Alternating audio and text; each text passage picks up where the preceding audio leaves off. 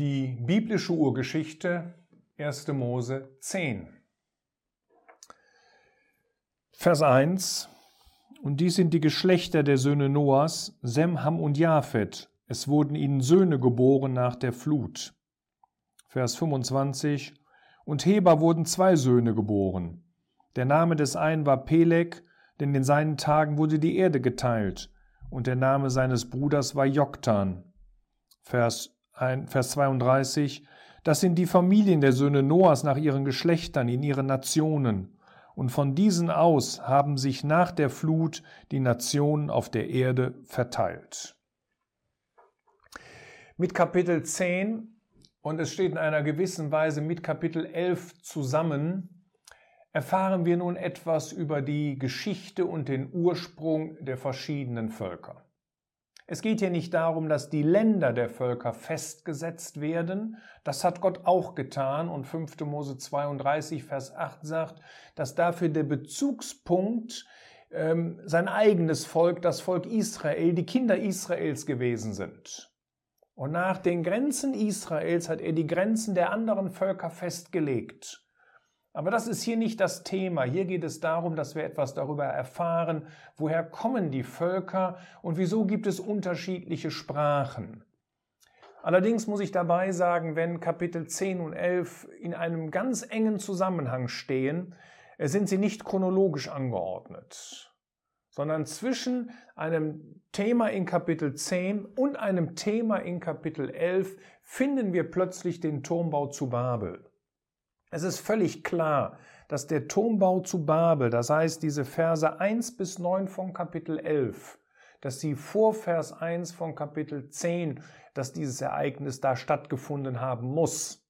Denn bei dem, als sie den Turm bauten, hatten sie noch eine Sprache. Und erst danach zerstreute Gott sie und gab ihnen verschiedene Sprachen.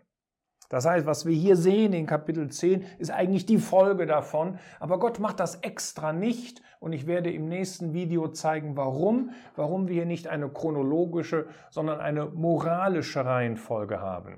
Wir sehen das sogar schon darin, dass hier nicht die, die drei Söhne Noahs äh, nach ihrer Geburtsreihenfolge erwähnt werden, sondern es beginnt mit Japhet und es geht dann weiter äh, mit Ham und dann anschließend mit Sem.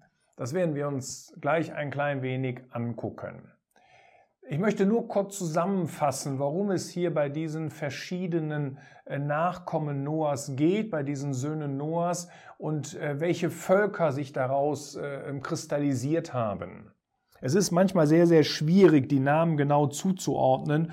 Und das wäre jetzt auch sicherlich zu monoton, wenn ich hier bei jedem Namen äh, den Namen des, des, des Volkes angebe, das vielleicht auch noch in der Bibel erwähnt wird.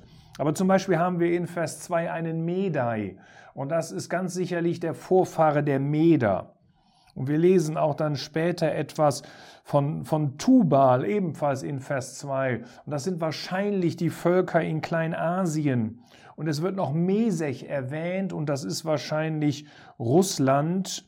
Und wir lesen am Ende von Vers 3 etwas von Togarma und man geht davon aus, dass das die, die Armenier sind, die sich heute noch Haus Torgoms nennen.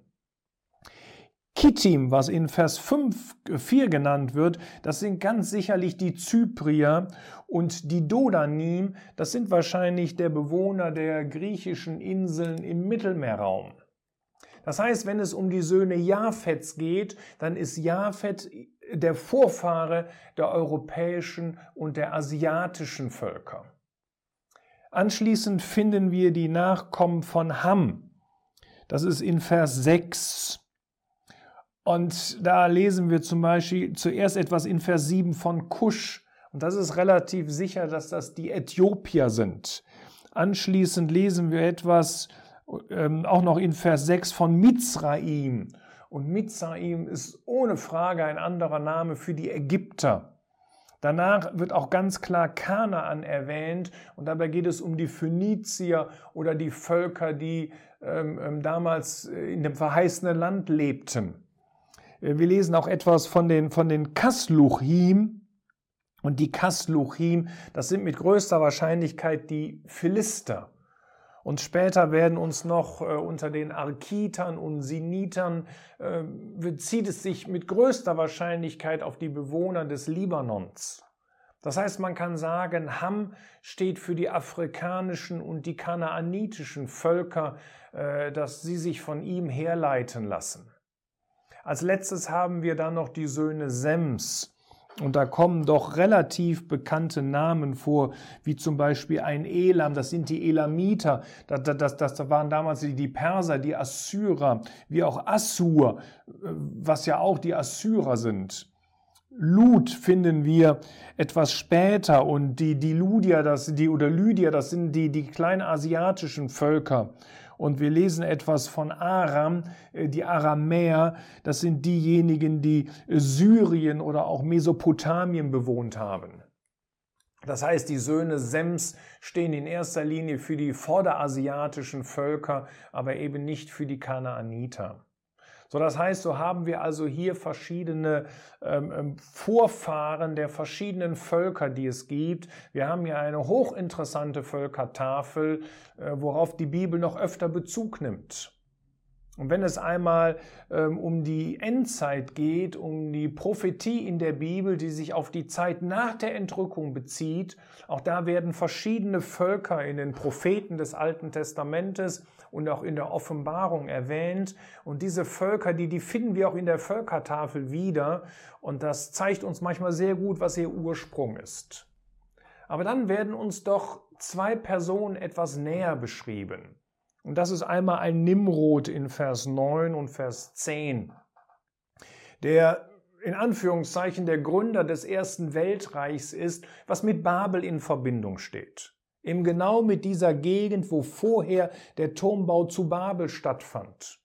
Und eben nicht nur mit der Stadt Babel, sondern auch mit der Landschaft Sinea. Das finden wir hier und finden wir auch bei dem Turmbau zu Babel in 1. Mose 11. Und auch das werden wir noch sehen, das hat eine ganz wichtige, ich sage mal, auch Lektion für unser Leben. Er wird jedenfalls gekennzeichnet als ein Gewaltiger, als ein Jäger. Nimrod bedeutet so viel wie unsterblich oder Empörer. Und das zeigt, glaube ich, schon, auf was für eine Stufe er sich hier stellt. Und das Kennzeichen eines Jägers ist, und ich meine das jetzt überhaupt nicht negativ, dass er Tiere tötet, dass er Tieren das Leben nimmt was natürlich sicherlich nötig ist, damit wir ähm, ähm, Tiere auch, auch als Nahrung zu uns nehmen können. Aber hier geht es wahrscheinlich viel weiter, dass er nicht nur ein Jäger von Tieren, dass er auch ein Jäger von Menschen ist, dass er Menschen das Leben nehmen möchte. Er ist jemand, der nicht mit Gott in Verbindung steht, dieser Nimrod, sondern der mit dem Teufel in Verbindung steht. Denn auch das Kennzeichen des Teufels ist, dass er das Leben, das Leben nehmen möchte und nicht, dass er Leben geben möchte oder dass er Leben pflegen möchte. Das ist ganz anders, zum Beispiel bei dem großen König von Israel, bei David, der war ein Schafhirte. Und das ist auch das Kennzeichen von dem Herrn Jesus, der hier auf diese Erde gekommen ist, um Leben zu geben. Und das war ihm so wichtig, dass er sogar bereit war, sein eigenes Leben dafür zu geben. Der Jesus hat sein Leben am Kreuz gegeben, damit ich leben kann, damit ich das ewige Leben bekommen kann. Ich habe natürlich auch eine Verantwortung und ich muss mit meiner Sündenschuld zu Gott kommen. Aber auf der anderen Seite ist der Jesus derjenige, der alles dafür getan hat. Er hat das Kennzeichen eines Hirten, der sich um, um die Gläubigen kümmert, der hier gekommen ist auf diese Erde in Gnade, in Niedrigkeit, um Leben zu schenken. Ganz anders als dieser Nimrod hier, der mehr Charaktereigenschaften hat, wie sie der Teufel auch hat.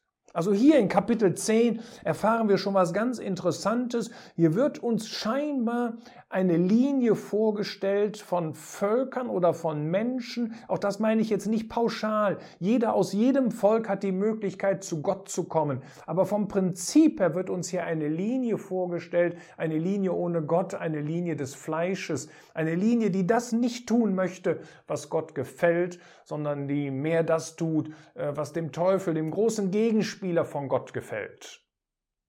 Man sieht das interessanterweise etwas später noch bei Heber, denn von Heber lesen wir in Vers 25, dass er zwei Söhne hatte. Der eine hieß Peleg und der andere hieß Joktan. Und dann geht es nur noch mit Joktan weiter. Es werden nun anschließend ab Vers 26 nur noch die Nachkommen von Joktan erwähnt. So als wenn Peleg keine Nachkommen gehabt hätte. Und anschließend geht diese Linie mehr oder weniger sofort in Kapitel 11 in den Turmbau zu Babel. Noch einmal, zeitlich gesehen waren diese ersten neun Verse von Kapitel 11 vorher. Aber hier wird uns eine moralische Reihenfolge gezeigt. Hier wird uns gezeigt, was die Linie des Menschen ohne Gott ist, dass er sich auf die Stufe von Gott erheben möchte, dass er gerne sein möchte wie Gott. Das hat schon der Teufel damals äh, im Adam versprochen im Garten Eden. Das, das ist hier das Kennzeichen dieser Linie und das ist das Kennzeichen hier dieser moralischen Reihenfolge. Und dann haben wir noch einen interessanten Punkt, das ist mehr naturwissenschaftlicher Art, aber da möchte ich noch kurz drauf eingehen. Wir lesen etwas in 1. Mose 1, dass Gott das Trockene erschuf. Das heißt, die Landmasse, wir haben das auch gesehen, die Erde war damals eine zusammenhängende Landmasse. Aber heute ist das nicht mehr der Fall. Wenn jemand heute nach Amerika äh, reisen möchte, dann wird er nicht trockenen Fußes äh, dorthin kommen. Da muss er einen Ozean überqueren. Das gleiche ist, wenn jemand nach Australien möchte. Das heißt, einige Kontinente sind nicht mehr zusammenhängend, die sind nur noch zu erreichen auf dem Seeweg. Jetzt lasse ich das Flugzeug mal weg. Aber man kommt jedenfalls nicht zu Fuß, trockenen Fußes dorthin. Wie ist das möglich? Und was sagt die Bibel zu diesem Thema?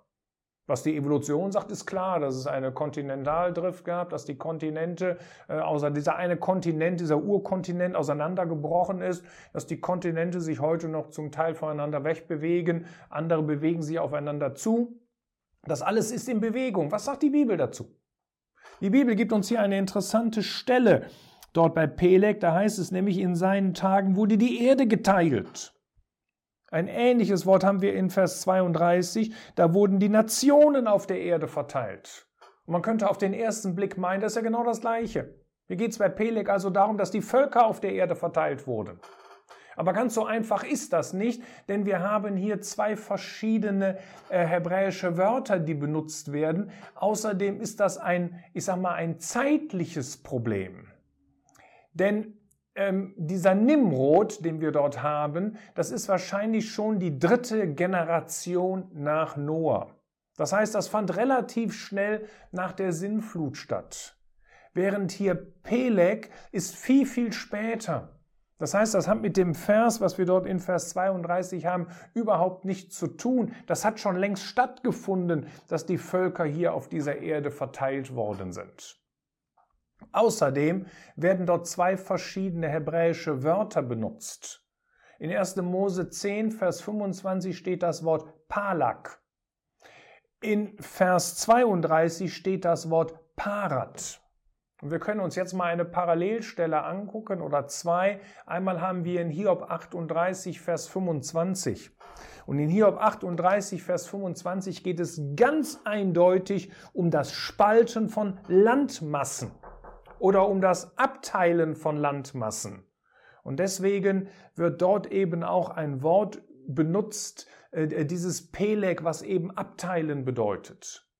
Dagegen haben wir ein ganz anderes Wort, zum Beispiel in 1. Mose 13, Vers 9, wenn Abraham zu Lot spricht, dann sagt er, ist nicht das ganze Land vor dir, trenne dich doch von mir. Und da wird für trennen wieder Parat benutzt, also dieses Wort, das davon ausgeht, dass Völker auf dieser Erde verteilt werden.